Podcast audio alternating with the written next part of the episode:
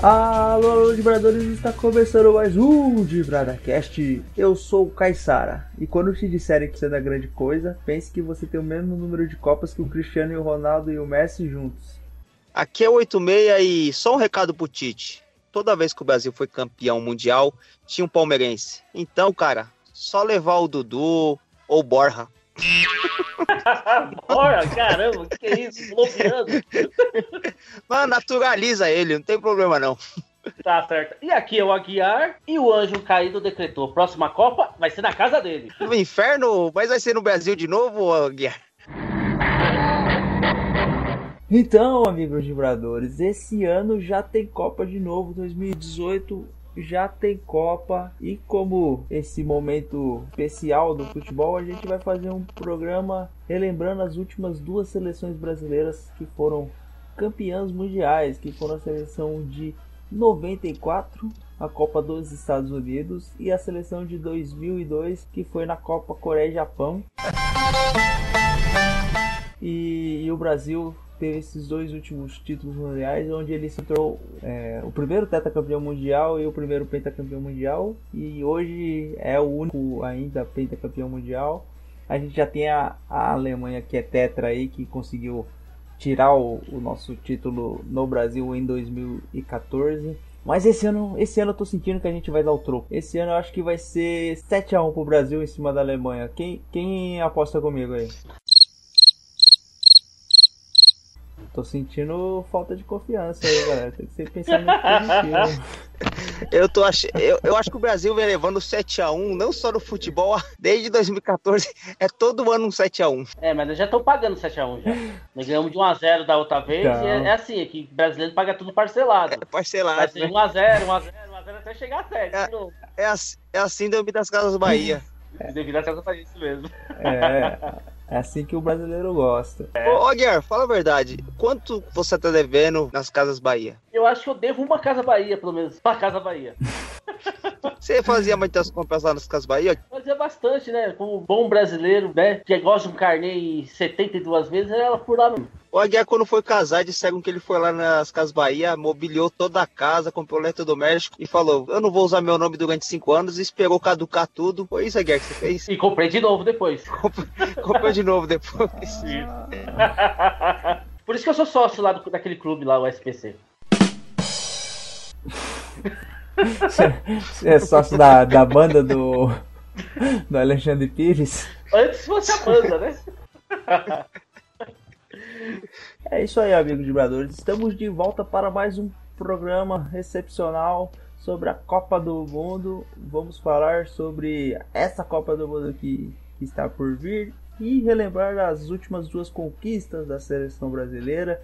Você aí, um pequeno fralda aí que talvez tenha. Quem tem 15 anos não viu o Brasil ser campeão mundial. É, isso é curioso, né? Porque a galera, geração de 2002 aí pra frente, só viu o Brasil tomar fumo na, na Copa do Mundo, né? Viu a de 2006 perder para a França, a de 2010 perder para a Holanda e a de 2014 não só perder, mas ser humilhada em pleno Mineirão, tomando 7 a 1.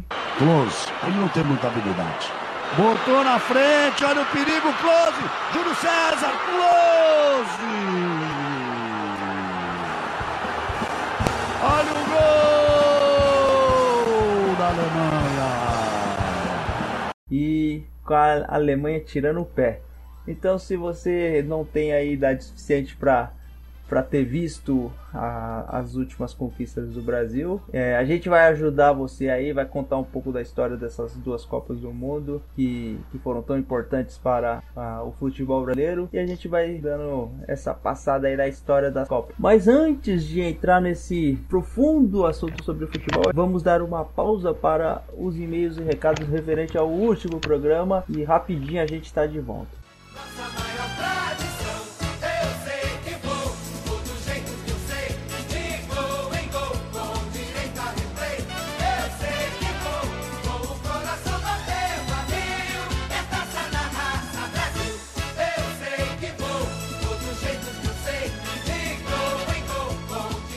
Salve todos os dibeadores, tudo bem com vocês? Aqui quem tá falando é o 86. Hoje sozinho aqui para dar os recadinhos, falar da leitura de e-mails. Por que, que eu tô sozinho? O Aguiar tá tendo uma DR com o anjo caído, não sei o que aconteceu. Dizem aí que o Aguiar botou um par de chifres no anjo caído, né? E o Caissara deu uma dor de barriga nele, comeu alguns filtros do mar, alguma coisa ali do canal 2 e acabou passando mal. Então, tô sozinho aqui para fazer essa, essa sessão de recados aqui. Bom, infelizmente, pela primeira vez aqui na história do De Cash, a gente não teve nenhum mísero e-mail. Mas por quê? Porque a gente ficou muito tempo sem gravar, é, infelizmente, né? Então é normal que a gente não receba e-mail nesse tempo aí. As pessoas acabam desconfiando, pensam que a gente não vai estar tá gravando, mas a gente está voltando aí e quinzenalmente vai ter o de Cash com o Anjo Caído, com a Guiar, com Caissara e comigo 86, certo? Como não tem e-mail, vou deixar alguns recados aqui. Segue a gente lá, é, curte nossa página no Facebook, facebook.com/blog de Brada no Twitter também, twitter.com barra blog de Brada, no Instagram também, o Caissara toma conta do Instagram, sempre tá postando vídeo lá de gols, é, fotos, enfim, o Caissara administra lá, tem um monte de seguidor no Instagram, mas sempre tem espaço para mais um, então segue lá, instagram.com barra blog de Brada. Fica o convite aqui para que você possa também mandar um e-mail para a gente, mandar algum recado. É, o e-mail é contato@dibrada.com.br ou então você acessa lá dibrada.com.br clica lá na aba contato que tem um formulário lá para você mandar e-mail pra gente. Se quiser patrocinar a gente, né, pagar um dinheiro para nós aí, a gente está aceitando um dinheiro, uma cesta básica, qualquer coisa aí a gente está aceitando porque a situação está precária.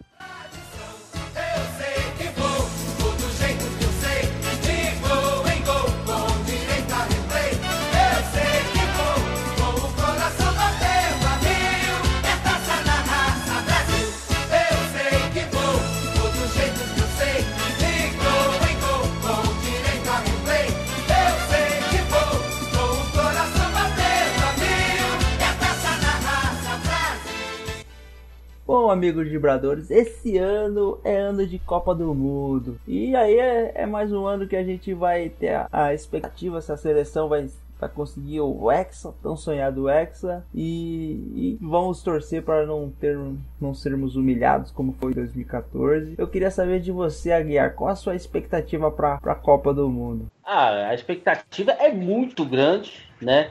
É, na questão das 32 seleções que eu gosto da Copa do Mundo no geral. Então a expectativa é muito grande. E o Brasil, vamos ver que tem que obrigação de fazer mais bonito que fez na última Copa, até porque veio uma humilhante derrota de 7 a 1 E não podemos esquecer que na disputa do terceiro lugar, o Brasil perdeu de goleada também para a Holanda. Então o Brasil tem muito que provar na próxima Copa. Vocês concordam comigo? É evidente, o Brasil entra como um certo favoritismo para essa Copa e também com o peso da, da última campanha ter sido tão vexatória. E aí a gente tem essa expectativa toda aí, questão que o Brasil vem muito bem nas eliminatórias, né? Deu muito certo o Tite na seleção brasileira, tem uma campanha aí muito positiva e aí gera essa expectativa toda aí e vamos ver o, o que nos espera aí.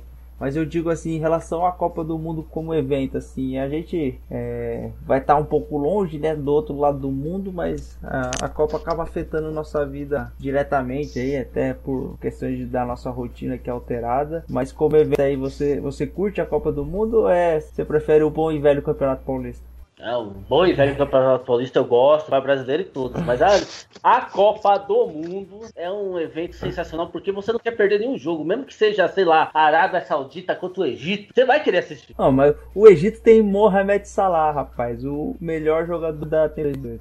Então, então, vai ver assim, é, é, qualquer jogo é importante. Qualquer jogo, até aquele jogo que. A última rodada que duas seleções já não tem mais chance nenhuma, você vai querer assistir porque é Copa do Mundo, cara. É um negócio sensacional. E é claro, né? E você causa adversários principais também é bacana, é bacana. E 86? O 86 é o cara que gosta de futebol, mas ele dá um aficionado assim como eu e o Aguiar, ele não é de assistir assim a muitos jogos ou qualquer jogo que passar. E o na Copa do Mundo o seu interesse aumenta pelo futebol, 86? Sim, sim, eu gosto de assistir jogos, jogos da Copa, né? Acho que pela, pela cultura que a gente tem referente à Copa do Mundo, é, apesar de ter seleções que são menos prestigiadas, é, a gente entende que são os principais jogadores daquele, daquele país. Então, é, eu gosto bastante. Sempre escolho uma seleção para torcer, é, sem ser o Brasil, e eu sempre torço para algum time da Ásia, algum time da África, um, algum time que é a, a, famosa zebra. Me lembro que eu, que eu gosto, torcer muito para Jamaica classificar para Copa, não classificou mais um ano, quem sabe aí em 2022. A última participação da Jamaica foi em 98 mesmo? Foi em 98, com um time de René Simões e que a Jamaica ganhou do Japão de 2 a 1 com dois gols de Theodore Whitmore, o maior jogador da Jamaica de todos os tempos, que além de jogador era barman. É, e também, e eu sempre escolho, em 2002 é, eu torci pro Senegal, é, já torci também pra Costa do Marfim, acho que em outras Copas, enfim, sempre escolho um time que, que não tem tanta expectativa dele ser campeão. E, e, eu gosto da Copa do Mundo, acho interessante. E ainda mais porque nos dias de jogo do Brasil não trabalho, né? O que eu gosto mais ainda. Vagabundo! é, pô. É, esse negócio de trabalho é superestimado. esse negócio, como diria o seu Madruga, né? Minha senhora, em primeiro lugar, não existe um mau trabalho. O mal é ter que trabalhar. Ah, eu gosto também daquela lá que escolha, que escolha trabalhar com o que gostas e não gostará mais de nada na sua vida. e tem uma que o próprio Caissara fala que se trabalhar fosse bom, a gente não ganhava para isso. É verdade, é verdade. Concordo plenamente. Depois e... dessa essa catarse contra o trabalho, né? Então eu gosto da Copa do Mundo, né? É, tirando essa parte que muito me alegra de trabalhar menos em dias de Copa. Eu gosto da Copa do Mundo, eu acho que é um evento bem interessante.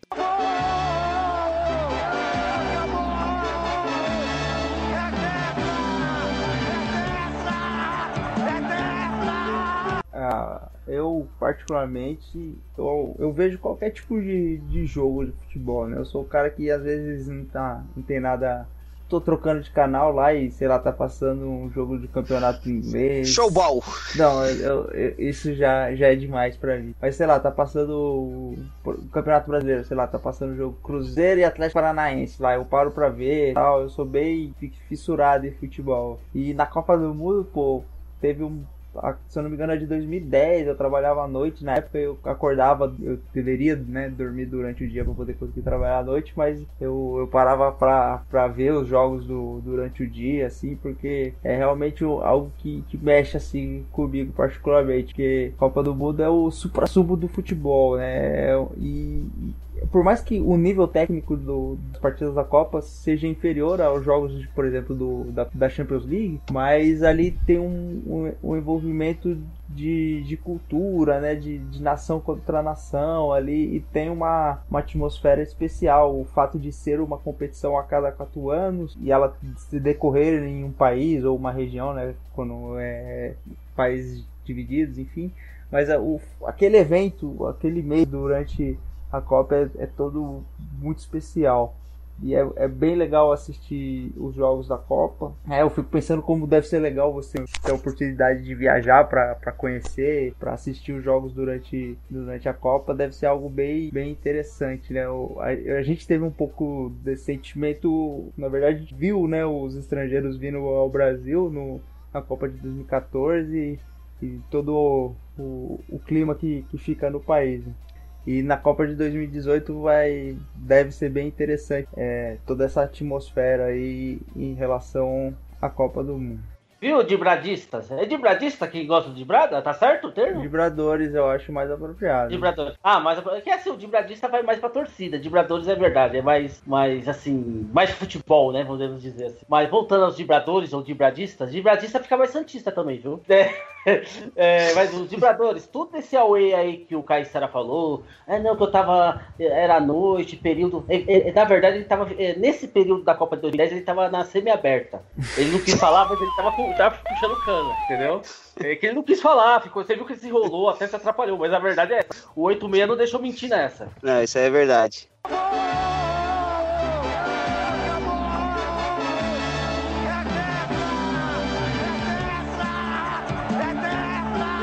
puxando aqui o, o tema do programa, a gente vai fazer comparações entre as seleções de, de 2002 e de 94, que foram as últimas as últimas seleções brasileiras que conseguiram a conquista da, da Copa do Mundo. Vamos relembrar um pouco como foi a campanha de, de 94. O, eu e o 86 éramos bem novos né, nessa Copa e o Aguiar, como ser um, um ser mais experiente, ele conseguiu vivenciar melhor a Copa de 94, acompanhar melhor e, é curioso que essa Copa o Brasil estava no jejum, porque o último título tinha sido o tricampeonato de 1970 e o Brasil vinha de campanhas aí frustradas, tinha sido eliminado para a Argentina em 90 e em 94 tinha esse jejum de 24 anos sem título e toda essa expectativa na seleção brasileira. Aguiar, lembra pra gente como foi essa Copa aí e o sentimento que você teve sobre ela, se você recorda. É, antes de tudo, eu quero falar do Injustiça, que não levaram o centroavante, que estava fazendo muito gol, para mim até ela tava melhor que Romário na época, que era o Guga. Lembra do Guga? Já ouviu falar do Guga? Guga. Sim, curiosamente, só pra o ouvinte entender aí, qual time que ele jogava? Ele jogava no Santos. Não é que eu sou ah. clube, não é que eu quero puxar a sardinha pro lado do Santos. Mas o Guga era famoso pelo quê? De fazer gol de bicicleta no Corinthians. Você não merece? Não merece uma, uma, uma seleção brasileira, um cara desse? Só por isso Comigo. ele já merecia, né? Capitão bom que depois virou tenista. É mesmo, você vê. Você vê como que o cara era completo. Mas então, é, a seleção de 94, ela, ela, ela assim, ela foi, ela tinha, o pessoal não tinha muita esperança dela ser campeã, né? Porque tinha algumas o Tafarel não estava na sua melhor fase, entendeu? Os caras também estavam meio assim do branco ser convocado. Tinha muitos jogadores que o pessoal tava assim, será que vai dar jogo? Será que não sei o que, tal, tal. Mas surpreendeu, né? A seleção de 94 uma seleção que não jogou para dar espetáculo, mas jogou por resultado. Vocês lembram o, o eu acredito que o 86 pelo menos deve lembrar um pouco mais da Copa de 90, de lembro, 94. Da, da de 94 eu lembro bastante. Eu lembro é. É, do Brasil jogando. É, eu, eu me recordo daquele jogo contra os Camarões, que o Brasil fez 3 a 0 sim, é, sim. Eu me recordo das oitavas de final que o Brasil jogou com os próprios Estados Unidos. É, depois jogou. Eu, eu lembro de um jogo na primeira fase que o Ron fez um gol de cabeça contra a Suécia, que foi o A1. Isso mesmo. E que, foi, que até o. Eu lembro que o Galvão falando, o Romário, pequenininho, fez gol de cabeça. Depois Isso o Brasil mesmo. pegou a Suécia na semifinal, não foi? Isso Ou nas mesmo. quartas? Foi nas quartas. O Brasil pegou na semifinal e ganhou de 1x0 com gol de Romário. Com gol de Romário. Dos Estados Unidos. Não, o Brasil foi dos Estados Unidos na, na semifinal. Não, não, na semi, na semi. foi os Estados Unidos, nas quartas foi contra a Holanda e, e na semifinal, semifinal contra a Suécia. Suécia. E eu, desde do, do, dos Camarões, eu lembro. Aliás, eu, eu lembro que foi a Suécia, Camarões, Estados Unidos, aí Holanda e Suécia. Eu lembro do gol do Branco exatamente. E eu lembro da final também, que se eu bem me recordo, a gente tava lá na casa do, do Aguiar. Isso mesmo. Você lembra disso? Toda a galera, toda a família assistindo o jogo junto. Foi, tava lá. Festa do campeão. Eu, eu lembro com o Aguiar esmurrando o braço do sofá quando o, o, o Roberto perdeu o pênalti lá. Lembro dessa imagem na minha cabeça. Eu me lembro lembro, eu me lembro dos jogos, assim, dos jogadores, enfim, de cada jogador, eu não, não tenho uma recordação, a não ser do Bebeto e do, do Romário, que eram os protagonistas, muito mais o Romário, né? Então, da Copa de 94 eu lembro bem pouco, assim, eu lembro de ter visto algo, assim, não de ter assistido o jogo, né, mas estar no ambiente, as pessoas estavam vendo o jogo, isso eu lembro bastante, mas assim, de jogos, de quem jogou, eu não, não me recordo não. Eu, eu vi por gostar tanto de futebol, né? Eu, eu vi toda a história da seleção, né? Já vi várias reportagens. Tipo, se você perguntar, eh, eu sei a escalação de cor e tal, mas no, no tempo, né? Eu não tinha essa. Eu tinha acho que 5 anos, então é muito. Você não tem idade, né? Não tem discernimento ainda para entender o que tá acontecendo ali em relação ao futebol, a tática e tudo. Mas posteriormente eu já eu acompanhei, acompanhei não, né? Fui fui procurar saber e tal, entender o que que o que que foi a Copa de 94 e e até depois eu virei fã do Roberto Baggio, curiosamente o vilão da, da Itália lá na Copa. Uma, uma coisa interessante aqui da Copa de 94 é o Raí, ele foi titular e capitão da seleção brasileira nas nos três primeiros jogos da primeira fase. E quando chegou nas oitavas contra os Estados Unidos, além de ele perder a posição, perdeu a faixa pro Dunga, claro, né? Que já, já não era mais titular. Interessante, né? Porque se o Raí mantesse a regularidade, continuasse como titular, não seria o Dunga que ia levantar a taça, e sim o Raí. Pararam pra pensar nisso? Isso é interessante, porque o Dunga é um, um, um, jogador que tem essa, essa pegada de liderança e tal. E o, o Raí já não tem muito esse perfil.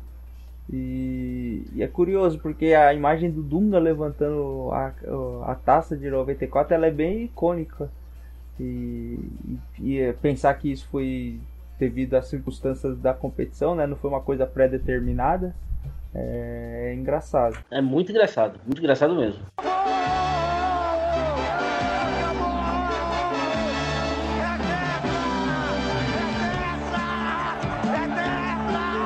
Então, falando da Copa de 94, vamos falar um pouco da campanha do Brasil, né? Que a gente sim, recordou sim. alguns jogos, mas vamos lá. O Brasil ele tinha a primeira fase era Brasil, Rússia, Camarões e Suécia, que o Brasil era do grupo B.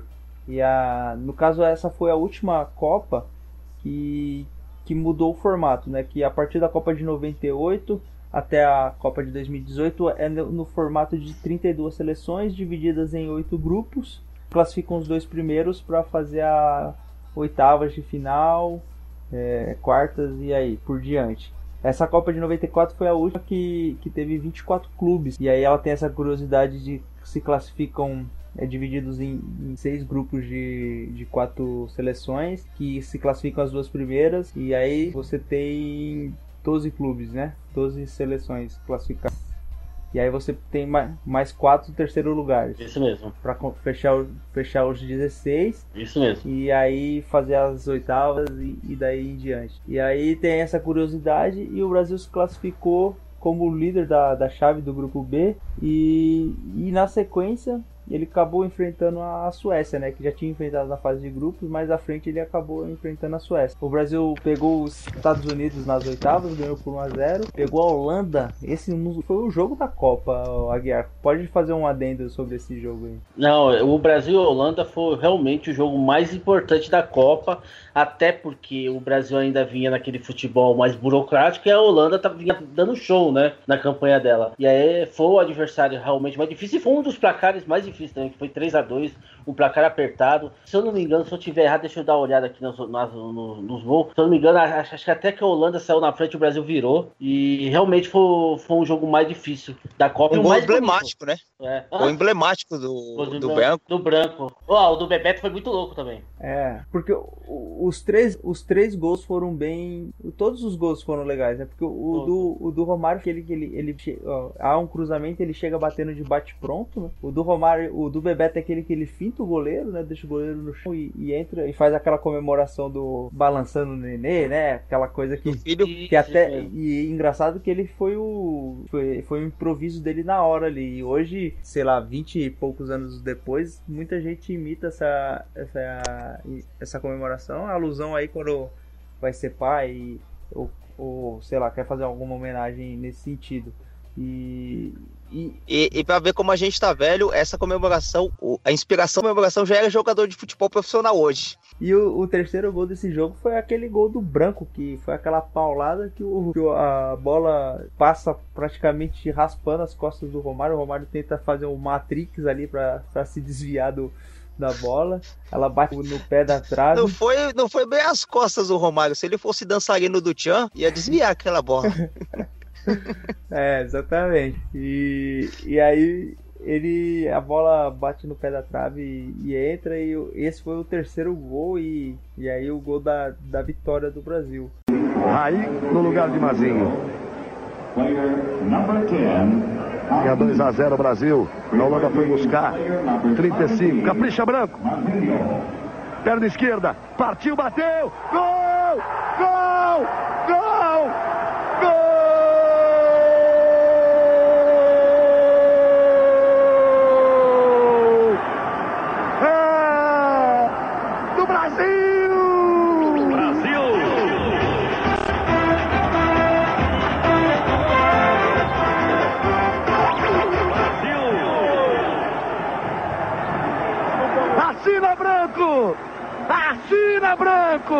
Brasil e Holanda, eu, eu vi reportagem, é, vi melhores momentos desse jogo e foi uma partida surreal. Tão boa quanto a partida de, de da Copa de 98. A gente teve um programa que a gente até falou bastante de, desse, desse jogo que o Brasil e a Holanda também protagonizaram uma grande partida. E aí, na semifinal, o Brasil enfrentou a Suécia novamente, que já tinha enfrentado na primeira fase, e acabou vencendo por um, por um a 0 e aí, de Romário de cabeça.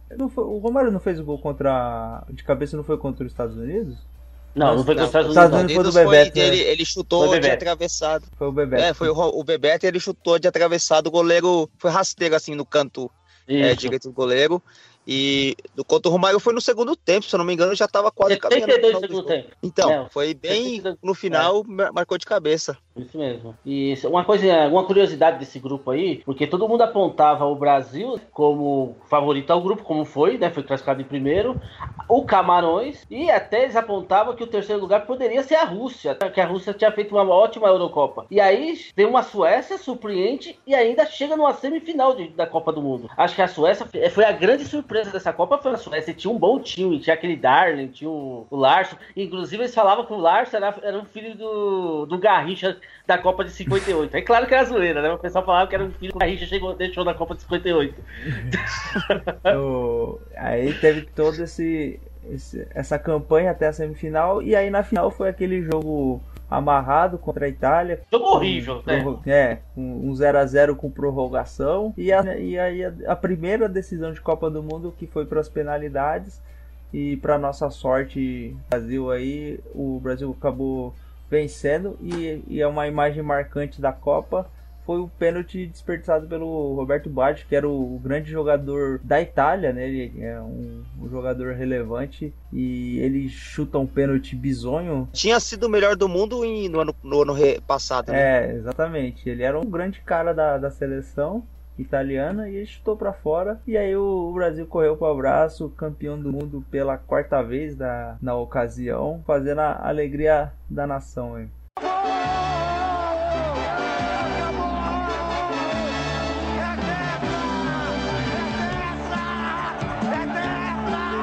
Viu, Caissara? O 86 deve lembrar mais, por isso que eu tô mais citando o Caissara. Mas se um dia você tiver chance de ver vídeo, fotos, as coisas, a Copa 94 também foi a Copa dos grandes uniformes. Foi uma revolução da Copa de 90 para 94, os uniformes mais tecnológicos e tal. Mas foi assim, pra época, porque hoje pega uniformes aí super modernos, mas não são tão bonitos como muitas camisas da Copa de 94. Inclusive a própria camisa brasileira era muito bonita, a de 94. Não sei se vocês lembram disso. Ah, eu lembro, a de 94 ela tinha um, uma sombra do, do escudo da CPF, não era essa? Isso, isso mesmo. Muito bonita, diga de passagem.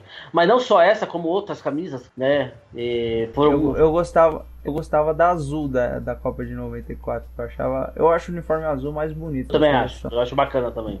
E aí eu, eu gostava mais da, da, da camisa azul. Mas assim, eu lembro de algumas camisas. A camisa da Alemanha era toda meio colorida na, na altura do, do, do peito. Linda, linda, muito linda. Bem emblemática também. É, é, realmente eu acho que toda, toda Copa tem seu charme, né? relação a uniformes, sim, sim. porque os uniformes não, não vão patrocínio, né? E são bem tradicionais e ficam bem, bem, bem bonitos na, nas transmissões e tal. É, é bem legal os uniformes durante a Copa. Então, mas assim, só pra. Já, já passo para assunto da seleção de novo, só para vocês entenderem que a Copa de 90, 86, 90 e tal, as camisas eram camisas mesmo pano comum, sem sombra, sem muita novidade. Então, quando chegou a Copa de 94, a Adidas mandou, lançou um uniforme mais do que o outro. A Umbro também foi muito bem. A Nike não tinha tanto, viu? Acho que nem tinha né, seleção com, com o uniforme da Nike. Então, foi o. Foi uma grande novidade, foi uma coisa muito comentada na época também. Só queria deixar isso, assim, comentar um pouquinho para vocês entenderem um pouco o ambiente, como foi a Copa de 94. E essa foi a campanha do, do Brasil e um resumo breve da, da Copa de 94. É, a gente vai passar para a campanha Copa do Mundo de 2002, que foi a Copa do Penta. É, só para voltando à Copa de 2002, aí só para a escalação aí que finalizou a Copa foi Tafarel, Jorginho, Aldair, Márcio Santos, Branco, Mauro Silva, Dunga, Mazinho, Zinho, Romário e Bebeto foi o, o, time que iniciou a, a Copa do Mundo de, de 94, né? A final da Copa do Mundo de 94. E na Copa de 94 teve um fator, infelizmente também, que foi a cotovelada do Leonardo, né, o Aguiar? Então, e foi uma surpresa para todo mundo, porque o Leonardo foi considerado um jogador calmo, um jogador até clássico. E ele teve aquele, né, o dia de fúria, foda dizer que ele teve seus minutos de fúria, deu uma cotovelada e o cara, e o cara ficou mal, o cara dos Estados Unidos. Não foi só assim, só a questão da cotovelada. O cara não, não continuou nem no jogo, ele pegou em cheio mesmo. Teve até um, é, se eu não me engano, não, é, teve até uma fratura no, na, na, face do rapaz lá que, que, levou a cotovelada. E é claro, o Leonardo foi na hora. E um lance tão besta, se vocês pegar hoje vídeo no YouTube, qualquer coisa, foi um lance tão besta, não deu pra entender porque ele, ele perdeu a paciência daquele jeito. Mas, né, fazer o quê? Foi realmente, isso ficou muito marcado. Ele era Copa. titular, ele era, ele era o lateral titular, né? Ele era o lateral esquerdo titular, se não me engano, jogou todos os jogos. E Até ele, aquele momento, né? Aqui, depois... não, Aí ele foi momento, suspenso. Aí ele foi suspenso do, do resto da Copa. É, aí foi suspenso. Isso, aí foi reserva. Até porque não tinha como também ele voltar depois de um lance daquele, né? É curioso, né? Porque ainda bem que a seleção foi campeã, né? Porque se, se a seleção perde naquele jogo, ele certamente ficaria marcado como o, o algoz da seleção aí, igual o que aconteceu com o Felipe Melo, mais ou menos. Isso mesmo, com certeza. E é a sorte que o Brasil passou, né? Logo depois, assim, uns 20 minutos depois, o Brasil fez o gol e aí deu uma acalmada na situação dele por sorte. E agora vamos para a seleção de, de 2002, que foi a seleção da família Scolari, que o pessoal gostava de, de falar lá na, na imprensa. A Copa de, de 2002 ela foi disputada Coreia e Japão. E o grupo do Brasil, o Brasil caiu no grupo C e o Brasil caiu no, num grupo super tranquilo assim em relação à classificação, né? Que o Brasil caiu com Turquia, Costa Rica e China. O Brasil teve uma campanha excelente na, na primeira fase, ganhou os três jogos. É... A Turquia foi aquele jogo é, mais truncado, né? O Brasil saiu perdendo e conseguiu a virada, aquele pênalti que o Rivaldo arrumou, né? Na verdade foi o, acho que o Luizão Sim. que arrumou o pênalti, né? Aqueles... Não, o Luizão arrumou isso. Luizão. Ele sofre a falta fora da área e ele, ele vai pra. pega a bola e já põe na marca do pênalti para pro juiz convencer o juiz que, que foi pênalti e tal. E foi o jogo mais, mais, mais difícil da seleção na Copa de 2000, na primeira fase da Copa. Né? E aí Costa Rica foi um passeio, venceu por 5 a 2 e contra a China o Brasil venceu por 4 a 0 e aí o Brasil teve uma campanha sólida na, na primeira fase e aí as coisas começaram a as coisas foram para para a fase oitavas de final e o Brasil enfrentou a Bélgica nas oitavas de final e teve uma vitória por 2 a 0. Esse jogo eu lembro que estava um pouco mais enrolado. E aí o Rivaldo deu um chutaço lá e fez um gol. E aí as coisas começaram a se encaminhar. E aí o, o jogo que o. Nas quartas de final o Brasil teve o jogo que ele correu mais risco, assim, né? Porque saiu perdendo de 1 a 0 para a Inglaterra, né? E, e, era um adversário difícil. A Inglaterra estava bem naquele, naquela Copa tinha o Beckham, tinha, tinha Owen em boa fase e tal. Só que o Brasil com, com um gol de Rivaldo e com aquele gol também muito visto, é praticamente todo mundo que acompanha o futebol viu aquele gol do, do Ronaldinho Gaúcho em algum momento que ele tinha falta do meio da rua. Gol ou cagada? É, é, nunca saberemos. nunca saberemos se, se foi com intenção de fazer o gol, se foi um, um erro. Eu acredito que foi um um cruzamento errado, mas o Ronaldinho saiu vibrando, foi gol, é o que importa. Cleberson encosta, gira o corpo, falta nele. Chegou Paul Scholes para cometer a falta em cima do Cleberson. Ronaldinho, Gilberto Silva e Rivaldo. Ronaldinho Gaúcho cobrou direto pro gol! Gol!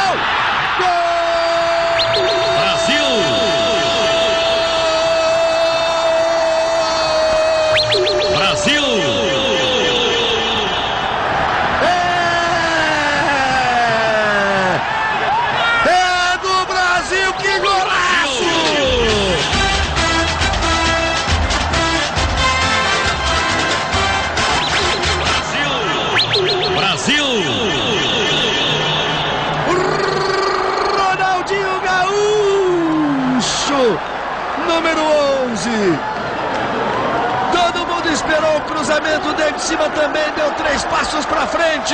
E aí o Brasil conseguiu a classificação contra a Inglaterra na, nas quartas. Na semifinal o Brasil pegou de novo a Turquia, que foi o, o adversário da estreia, que tinha feito um jogo duro, e dessa vez o Ronaldo, o Ronaldo Fenômeno com gol de bico conseguiu a fazer o único gol da partida e garantiu a seleção na final da Copa do Mundo. E esse jogo também teve, esse jogo contra a Turquia, teve aquele lance emblemático do Denilson, onde foram cinco turcos contra ele. É, esse lance eu acho engraçado porque assim, ele foi um lance curioso, mas o, o Denilson não fez nada com a bola. Ele pegou a bola e foi para a lateral do, do campo. Como a Turquia precisava. Na verdade, o que mais chamou a atenção naquele lance foi o, o Galvão é, superestimando, né? Olha o Denilson, não sei pega... o quê. Não, não, não, representava perigo nenhum de gol aquele lance. Não, então, é que é um lance engraçado porque o, o Denilson ele pega a bola e ele, ele vai meio que pra cima do primeiro defensor, só que, tipo, já tá mais interessante pro Brasil segurar a bola e ele começa a ir pra lateral. E a galera da Turquia tava com pressa de recuperar a bola para tentar empatar a partida ainda, então eles vão ali com a galera pra cima. Mas assim, não tem nada demais no lance, é só o, o, Denilson correndo para a linha lateral e quatro jogadores da Turquia correndo atrás dele. Mas é curioso e o Galvão valoriza bastante, né? E, e o Denilson, por ser um cara habilidoso e tal, ele ficou com essa, nossa, o Denilson é contra quatro jogadores da Turquia. Mas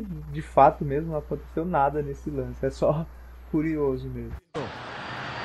Vai Denilson, agora é hora de driblar Denilson, agora é hora Denilson, pra dentro, pra cima deles, quatro em cima dele, quatro em cima dele, Denilson prende a bola, quatro em cima dele. Uma cena diferente na Copa do Mundo, um batalhão pra cima do Denilson. Na final da Copa, o Brasil enfrenta a Alemanha. E a, a vingança deles viria alguns anos depois, né? Nessa oportunidade. Os juros de correção?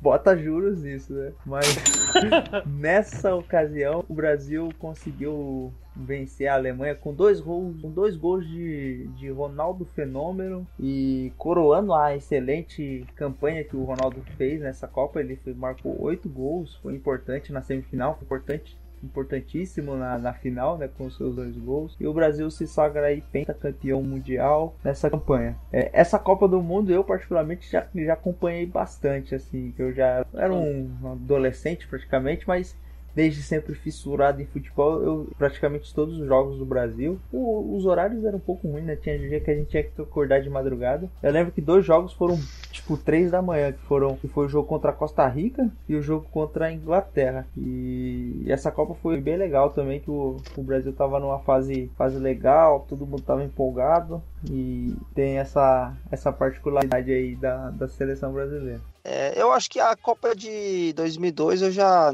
não lembro de, de tantas coisas assim. Eu lembro do, dos jogos esporadicamente. É, mas teve. Eu lembro que na Copa de 98 eu prestei mais atenção, que a gente já falou do jogo da Holanda, da semifinal. Do da semifinal contra a Turquia, eu já nem lembro tanto. É, só Eu me lembro mais da final, quando teve é, os gols lá do, do Ronaldo e tal. Tinha uma expectativa muito grande em cima do, do Oliver Kahn, que falavam que era o melhor goleiro do mundo, acabou falhando. É, eu me lembro da defesa do Marcos naquela final, onde ele pegou na ponta dos dedos e a bola acabou resvalando na Mas a Copa de 2002 é, eu não, não, me, não me recordo tanto. Uma coisa curiosa que eu acabei vendo um pouco depois é que a Copa de 2002 ela acabou levando jogadores que nem não eram jogadores é, famosíssimos assim, né? Se a gente citou é, em outro o Kleberson, né? O Kleberson era um jogador do Atlético Paranaense, né? Tinha o Anderson Polga, que era um lateral direito, acho que do Grêmio não, na época. Era um zagueiro, um zagueiro do Grêmio. Isso.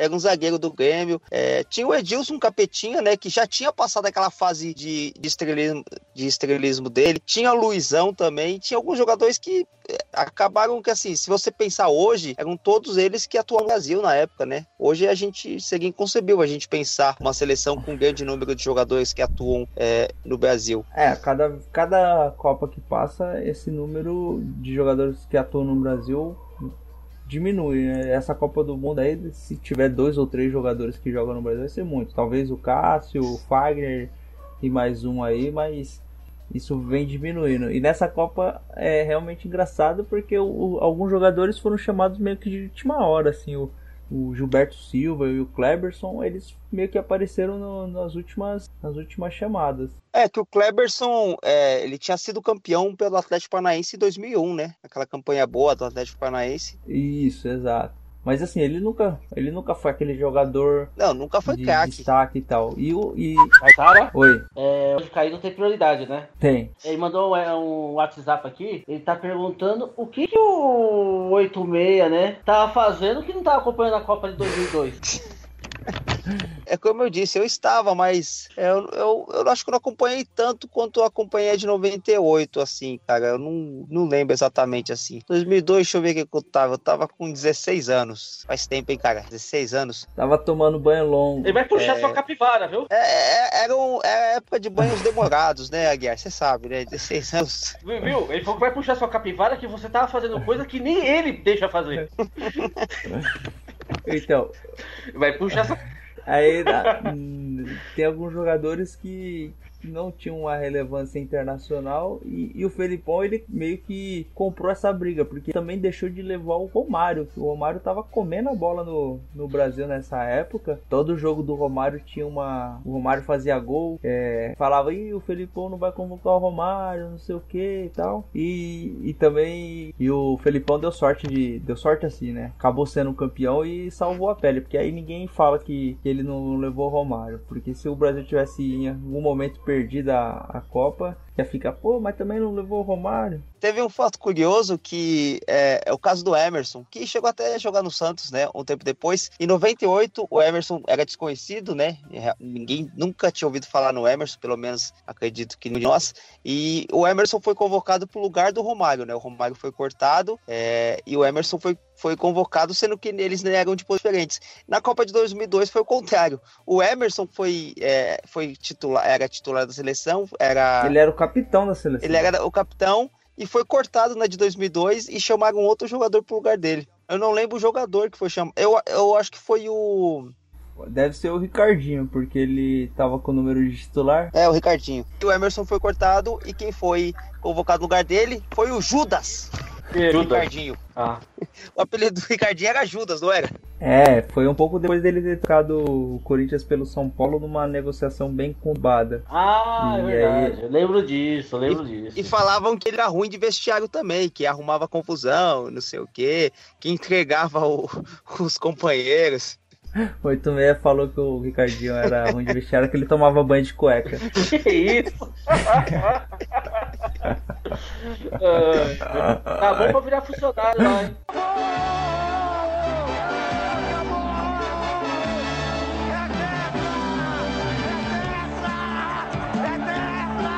Não sei se vocês perceberam, na Copa de 94 e a Copa de 2002, né, teve uma grande coincidência. Os semifinalistas saíram do grupo do Brasil, vocês perceberam isso? É verdade. Tanto a Suécia quanto a Turquia saíram do grupo do Brasil para se encontrar na semifinal. Quem sabe seja um indício aí para a próxima conquista do Brasil. Catar o adversário da, da primeira fase na semifinal já dá um, um ânimo.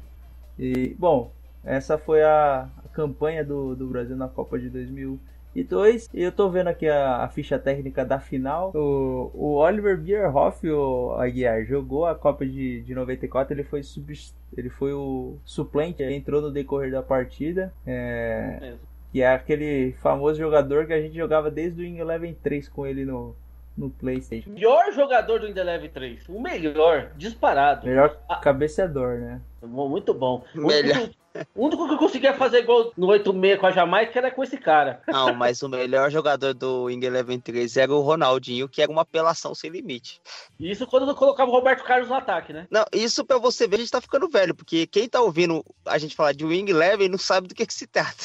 Aí vai ter que voltar no programa lá que a gente fez, se eu não me engano, no programa 10, que foi o PS versus FIFA. Isso mesmo, vai ter que voltar lá pra entender. Foi o programa 11, o PS versus Programa FIFA. ontem. Quem não sabe o que é Wing Eleven, quem que não sabe o que é Alejo, quem não sabe que é FIFA 98, você só podia fazer gol de fora da área, Juiz Cachorro. juiz cachorro.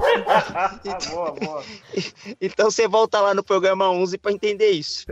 É, e acredite, é, é, é sobre futebol que a gente gravou esse programa. Mas então, o... vamos falar agora da. Vamos fazer o comparativo entre as seleções. Vamos fazer esse tirateio e, e fazer uma seleção agregada desses, dessas duas últimas campeões, que foram a seleção de 2002 e a de 94, Aguiar e 86. Vamos começar pelo goleiro, né? Aquele que guarda a meta, fecha o gol e tudo mais. E o Galvão Bueno adora falar para sai que é sua. Vamos lá. Goleiro pro Aguiar e pro, e pro 8 bem. Essa é uma, começa bem essa disputa, hein? Marcos ou Tafarel? Ah, é Marcos. Ah, cara, o Tafarel é, é um grande goleiro, é, catou bastante 94, né? Catou nos pênaltis lá, era um, era um goleiro desacreditado, mas se recuperou em 94. Em 98, naquele jogo contra a Holanda, foi espetacular, catou muito. É, cara, o Tafarel é, é, é um dos acho que é um dos principais goleiros que o Brasil teve na sua história. Mas eu, como palmeirense, não posso dar esse, esse título pro Tafarel, né? O Marcão, em 2002, foi, foi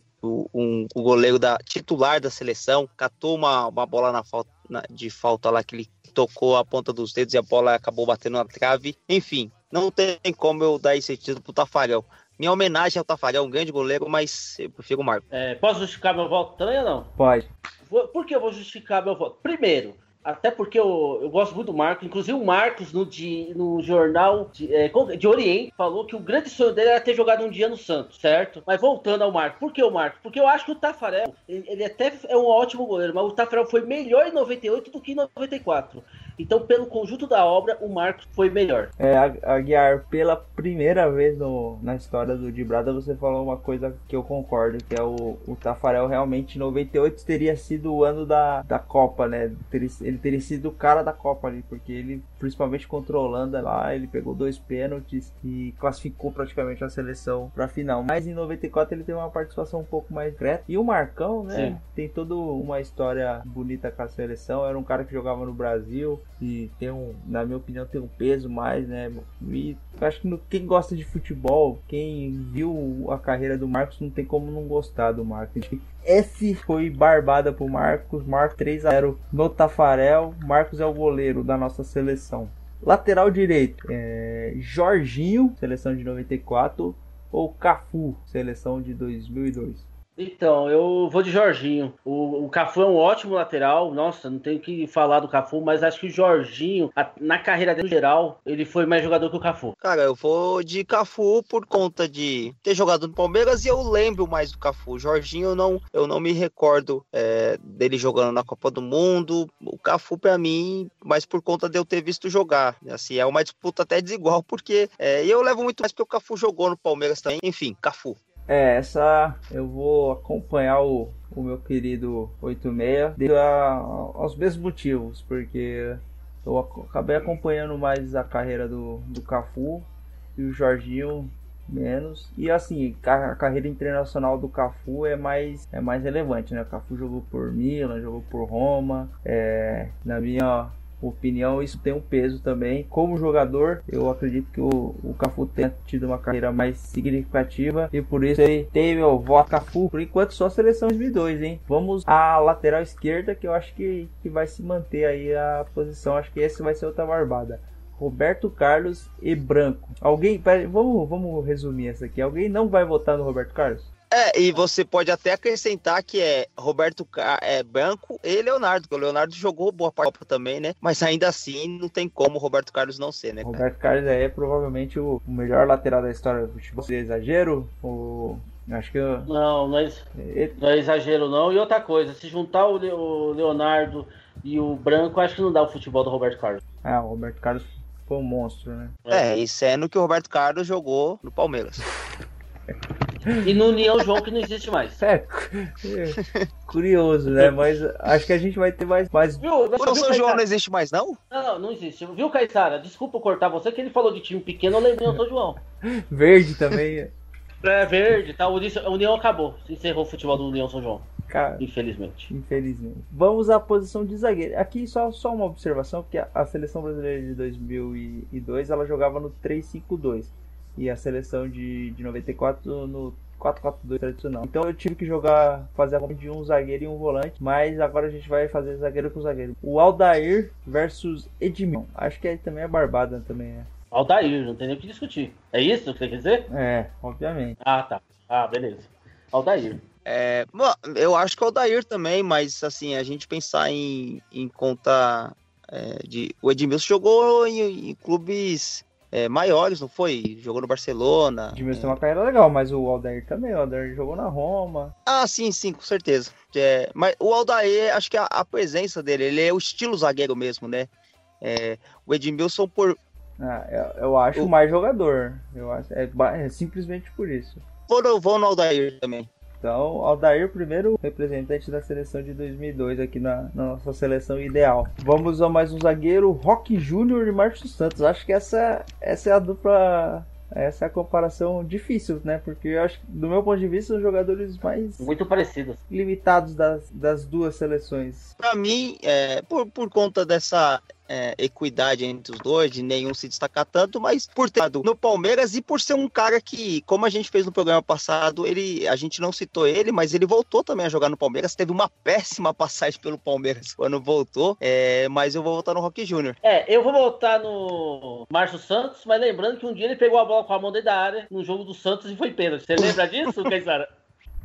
Infelizmente. Então, eu vou votar no Rock Júnior, porque assim, eu acho que é, é, até um pouco injusto, mas é o que eu, é o que eu tenho de embasamento. Rock Júnior eu acompanhei a carreira dele no, no seu período regular, né? Eu acompanhei bastante tempo da carreira do, do Rock Júnior no Palmeiras e na seleção. O Márcio Santos eu vi ele no final de carreira, ele no São Paulo e no Santos, e ele tava capengando, ele tava muito mal. Então não tem como colocar o, o, o Márcio Santos na seleção ideal, que o Márcio Santos tava muito, muito mal na, na época que eu vi jogar. Então, dou um pro Rock Júnior, entrou na seleção, a seleção, a nossa seleção ideal, mais um representante da seleção do Dibrada. a seleção do Dibrada e ele representando aí mais um jogador da seleção de 2002. Agora é aquele que eu falei, né? Né? A seleção brasileira tinha a de 2002 tinha jogava com três zagueiros e a de 2000 e, e a de 94 por jogar com 4-4-2, então a gente vai ter que comparar um zagueiro com um volante. Que o zagueiro é o Lúcio e o, e o volante é o Mauro Silva. Aí vocês Nossa. vocês podem escolher. Mauro Silva. Podem escolher aí Mauro Silva Aguiar e o 86 Mauro Silva. Então, não gosto do Lúcio. Veio pro Palmeiras, só fez cagada, jogou pessimamente e quando foi embora falou que falou um monte de besteira. E o Mauro Silva joga, jogou no time que eu torço na, na Espanha. Torço, tem um carinho, né? Que é o, é o Deportivo La Coruña. Eu vou. Meu voto é vencido, né? Já tá 2 a 0 então. Mas eu vou reforçar o, o Mauro Silva aí. 3 a 0 o Mauro Silva aí. Venceu fácil a disputa com o Lúcio. Agora uma disputa mais, mais difícil aí. Tivemos, na minha opinião, dois excelentes jogadores. Que é o Dunga, capitão do, do Tetra, e o Júlio Silva, que foi um jogador extremamente importante para essa seleção. E ele foi também jogador do Arsenal, capitão do Arsenal durante algum tempo. Jogador internacionalmente reconhecido aí. Essa é uma disputa mais mais, mais difícil. Aguiar, comece por você. Gilberto Silva. Gilberto Silva.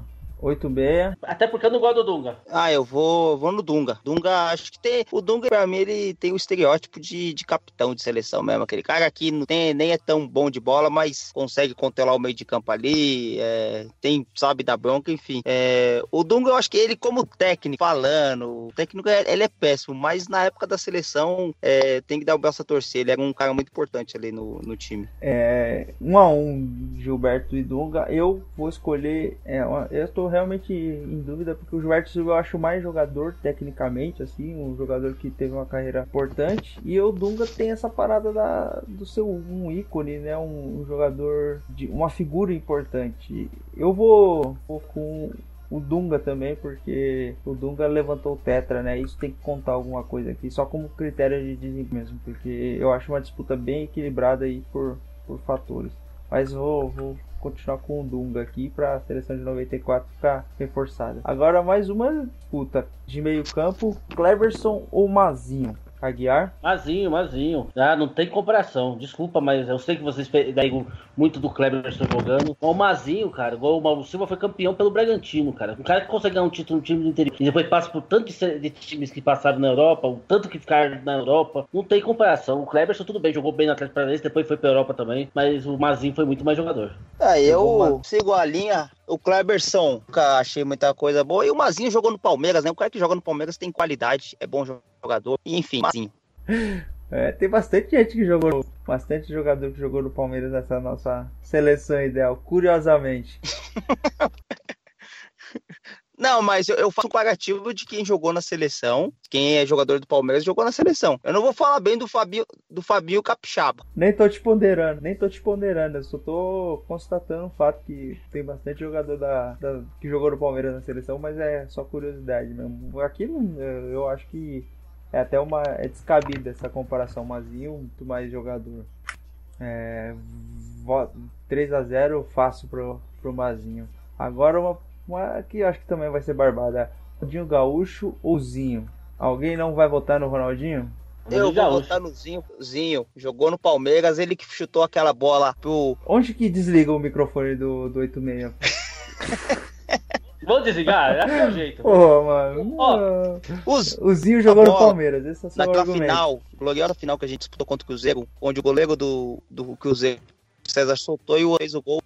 Mas a gente tá falando de seleção, você sabe, né? Eu gosto mais do Zinho, que eu acho ele mais jogador. Não, eu, eu Não. sei, eu, eu, eu tô votando no Zinho pra fazer uma homenagem. Eu sei que o Ronaldinho vai ganhar, com certeza. Vocês não vão votar no Ronaldinho. O Ronaldinho é bem mais jogador, mas eu vou dar meu voto pro Zinho aqui. Mas, seguindo a nossa seleção, o Ronaldinho, obviamente, foi o, o cara, o 10 da nossa seleção aqui. Vamos ao, a posição de segundo atacante. Rivaldo ou Bebeto? Eu vou começar por essa no Rivaldo simplesmente por ser mais jogador, na minha opinião. O Bebeto também foi um baita jogador, mas eu acho que o Rivaldo está um degrau acima do, do Bebeto aí.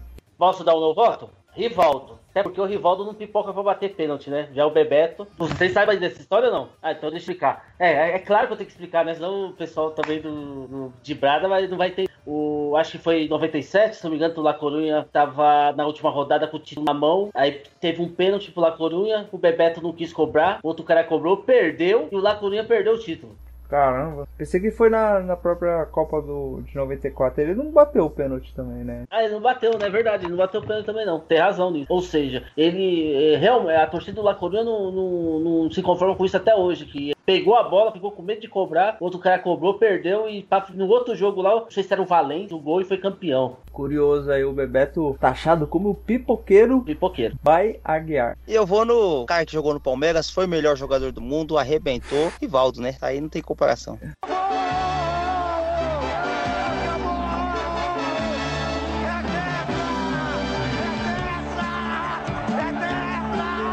Ó, esse último é dar um programa só desse tema. Ronaldo ou Romário? Eu aconselho a gente não votar pra gente, senão a gente vai queimar o um programa, ô, ô Kaysari. É, eu também acho que esse aqui, esse aqui, cara, é, é, é, um, é um programa, né? Não dá pra falar de Ronaldo e Romário em, em, alguns minutos. Não, não, não vamos queimar esse programa aí. Vamos, vamos deixar no, no gelo, sabe? Vamos deixar pro. Um programa só, de, só com esse tema? É, merece. Não, e, e vamos deixar pros convidados. Pro os ouvintes. Os ouvintes, é. a gente no Instagram, a gente faz alguma coisa e a gente coloca, a gente fala na, no próximo programa. Não vamos queimar essa, essa oportunidade, porque o Ronaldo e o Romário é um programa que a gente tem que destacar a carreira toda deles, é, os títulos, enfim, não, não dá pra gente resumir aqui nesse momento. Eu, pelo menos, é, eu dou empate pros dois, nesse momento. Empate. E vou esperar uma oportunidade pra gente discutir melhor eu acho que o, o 86 se redimiu aí da bobagem que ele falou sobre o Zinho melhor que o Ronaldinho hoje. Concordo. Bom, ficamos com o empate. Aí a gente vai, vai, vai futuramente vai ter um programa exclusivo desse tema. Assim como a gente fez alguns episódios atrás de Ronaldo Gaúcho versus Zidane, a gente vai fazer um nessa mesma linha com Ronaldo versus Romário. E eu já tô torcendo para que seja o próximo, porque esse é um tema muito interessante que, que eu tenho bastante lembrança. Vai ser bem legal gravar esse tema.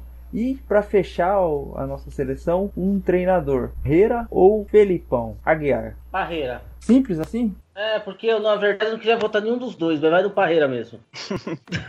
é, cara, eu vou puxar pro lado do clubístico também, né? O, o Felipão, é, ele. Ah, pera, pera, ganhou... pera, pera. Antes que você termine esse raciocínio, não esqueça que o Felipão quase rebaixou seu time. Mas continua. Sim, não rebaixou. Mas o Felipão foi o cara que ganhou a Copa Libertadores pelo Palmeiras, é, ganhou a Copa do Brasil pelo Palmeiras, a, tanto a de 98 quanto a de 2013, é, foi ele que ganhou. Aliás, em 2013, quando o Felipão ganhou, o Palmeiras estava capenga, estava dependendo do Marcos Assunção, foi campeão com gol de Betinho e, e, e foi campeão depois que o Felipão voltou, porque é, anteriormente só tinha sido campeão de um título paulista com, com o Vanderlei Luxemburgo em 2008. É, depois teve todo aquele problema. Mas a gente tá falando de seleção, você sabe. É. Enfim, mas eu prefiro o, o Felipão. Em 90, o Felipão foi um dos maiores técnicos que teve. Tanto na, é, na seleção não que ele jogou, foi em 2002, mas no Grêmio, depois Palmeiras e posteriormente aí o começo dos anos 2000, com, com o Felipão indo pro sendo treinador do Brasil e depois indo pro Chelsea e tal. Felipão com certeza. E eu particularmente não, não gosto, não sou fã de nenhum dos dois. Eu acho o Felipão aquele jeito retranqueiro de jogar e tal. O Parreira eu acho um pouco burocrático demais. Mas a gente escolher aqui, eu vou votar no Parreira, só porque eu acho que ele pelo menos tem uma proposta de futebol de controlar mais o jogo e etc. E o Felipão é muita retranca e eu acho que o Brasil jogar na retranca é, é anti-futebol. Então, Parreira fecha a nossa seleção que ficou assim, amigo. Marcos, seleção de 2002. Cafu, seleção de 2002. Roberto Carlos, seleção de 2002. Aldair, seleção de 94. Rock Júnior, seleção de 2002. Mauro Silva, 94. Dunga, 94. Mazinho, 94. Ronaldinho Gaúcho, 2002. Rivaldo, 2002. Aí teve um empate entre Ronaldo e Romário. E Parreira, 94. Ficou o placar de 6 para a seleção de 2002 e 5 para a seleção de 94. E o um empate aí e aí, o que, que, que, acharam da seleção? Uma boa seleção? Nossa, uma ótima seleção. Muito bem feita. Muito boa. Apesar das bobeiras que o 86 fala, ficou uma seleção muito boa. Quase que ele estragou a nossa é. seleção aqui, mas ainda bem que somos maiorias. Somos maioria, é verdade. O que, que vai ser esse programa com 86 falando 86, 86? Eu confundo. 86 ou 86? Você prefere 86 ou 86? É, eu, eu confesso que eu, eu até achei esse apelido legal, mas agora que com o tempo passando eu não gosto mais dele porque isso denuncia muito a idade. é, queria ter é, pensado em um, em um. Como é que fala? Um alcunha? Um apelido melhor, né?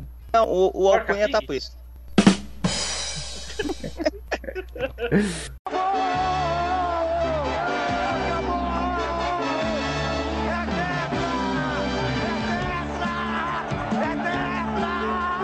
Agora, o momento mais esperado dos vibradores. Conexão. E agora, como o, nosso querido anjo caído tá meio Milton Neves, tá muito marqueteiro, ele tá pedindo patrocínio de cerveja. Então, Nova Skin, Itaipava, Brahma, o pessoal quiser patrocinar, tamo aí, pode ser vodka, pode ser uísque, qualquer bebida. Então, é aquele momento que você põe aquele copinho de bebida sua. Ele falou, hoje, pra esse programa, ele indicou menta. Não sei porquê, agora ele tá assim também. Ele tá meio. Né, ele tá dando dicas, tal. Ele tá mais. Tá mais como, acho que ele teve um momento zen nesse tempo que ele foi fora. Se eu não me engano, ele tava em Brasília nesse tempo.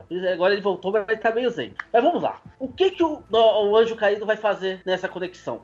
O Anjo Caído vai fazer a Copa do Mundo conforme ele queria, os classificados que ele queria de cada chave, tá bom? Os dois classificados de cada chave. Então, ah. ele pegou aqui a tabela, a, a, tabela da Copa de 2018 e quem ele quer que se classifica, né? Você sabe que o, o Anjo Caído é difícil, ele não fala muito bem a nossa língua porque acho que ele ainda é meio latim, uma coisa meio assim, entendeu? É uma língua ainda não foi muito descoberta. O nosso 86, que é o historiador do grupo aí da, do site, que tem que descobrir qual a língua do Anjo Caído. Mas vamos Acho lá. Acho que é uma língua morta já, né? É uma língua morta, né? É o São Paulo?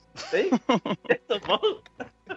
Mas vamos lá, vamos lá. Sem delongas, vamos lá, vamos lá. Grupo A, segundo o anjo caído, vai se classificar Egito e Arábia Saudita. Grupo B, você vê que o cara entende de futebol. Irã e Marrocos, uma, uma chave que tem Portugal e Espanha. Grupo C, Austrália e Peru, na chave que tem Dinamarca e França. Grupo D, Croácia e Islândia. Tem Argentina e Nigéria. Inclusive, Argentina e Nigéria, da Copa, quase todo, toda a Copa cai no mesmo grupo, hein? Grupo é. do Brasil, Costa Rica e Sérvia. Grupo da Alemanha, Coreia do Sul e México. E ele falou, inclusive, que o México vai fazer uma coisa que nunca fez. Vai passar das oitavas. É, é, grupo G, Panamá e Tunísia. Inglaterra e Bélgica vão ficar chupando. No grupo H, ele falou que vai passar Japão e Senegal. Vocês concordam com os palpites do Anjo Caído? Ou vocês usar acordar dele? O Anjo Caído tá mais louco que o barato, hein, mano? Eu acho que é muita bebida, cara. Tá muito quente aí, o cara tá com a cabeça perturbada, não é possível. Já pensou, mas ele falou que é, é, é, o que ele tá prevendo. Ele é o homem que vê. Ele é o homem, ele é um ser celestial, né? Que vê o futuro, o passado, o presente, entendeu? Vê se o 86 vai ser 86 ou 86, ou vai virar de nome, ou vai virar o quê, ou já foi, entendeu? Tudo isso, entendeu? Então, o Anjo Caído já fez sua participação aqui, tá mandando um abraço pra todo mundo e um abraço por trás do 86. Então tá, né? Fazer o quê? Então tá. É a Copa do Mundo segundo ele. O que, que eu posso fazer? É, pergunta pra ele se é a de 2018. É a de 2018. É a Copa de 2018. Passa essas seleções que ele falou. Então tá, né? Entendeu? Olha, o, o Anjo Caído ele vai estar na Rússia porque geralmente ele gosta de calor, né? E a Rússia lá faz, é gelado lá. Então, mas tem o que ele gosta, né, cara? Tem vodka. Ah, entendi. O anjo, esse anjo aqui, ele é chegado numa bebidinha mais, sabe, mais forte e tal. E, pô, mas tá frio, mas a vodka esquenta tudo. E ele vai estar tá lá assim. Mas a Copa que ele vai estar tá mesmo, que tá, não vê a hora de estar, é a Copa do Qatar, né, de, de 2022. É lá o calor que faz, entendeu? Então, essa Copa, inclusive, ele tá até arquitetando as coisas lá tal. Inclusive, só pra fechar, não sei se vocês sabem disso, a Copa de 2026 tá sendo discutida, sendo disputada por 48 seleções, vocês sabiam disso? Ah, é, essa fanfarronice vai começar assim. Isso é um, um atraso do futebol, mas a gente vai ter que se acostumar com isso. Isso aí é feito só para é, conseguir aumentar a popularidade entre as federações, né? Porque na Copa do Mundo de 32 seleções você já tem um excesso de, de seleções, imagina no de 48. Aí vai todo mundo. Vai ser igual a Eurocopa que foi agora com 24 seleções, é uma bagunça. Beleza, vamos fechar. Próximos programas, o... nós vamos conhecer um pouco mais do pessoal do Anjo Caído. Ele vai falar as músicas preferidas, seus hobbies. nós vamos saber um pouco mais da vida pessoal do Anjo Caído, beleza?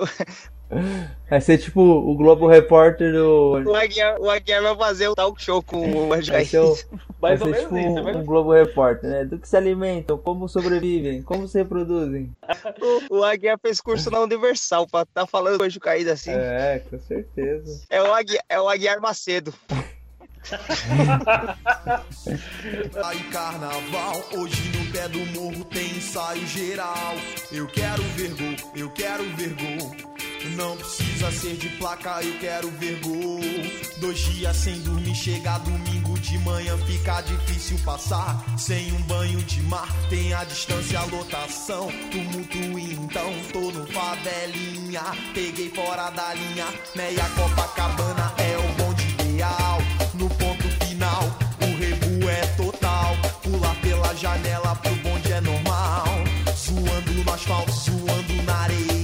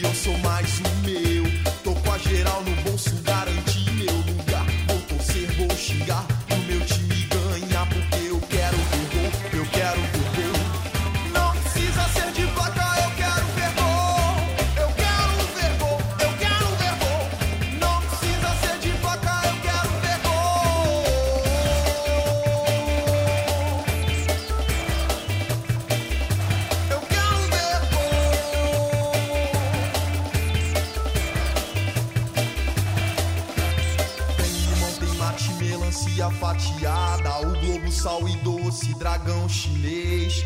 Tem limão, tem mate, melancia fatiada. O globo, sal e doce, dragão chinês. Tô no rangolês nas ruas e a lombra bateu. O jogo é às cinco e eu sou mais o meu.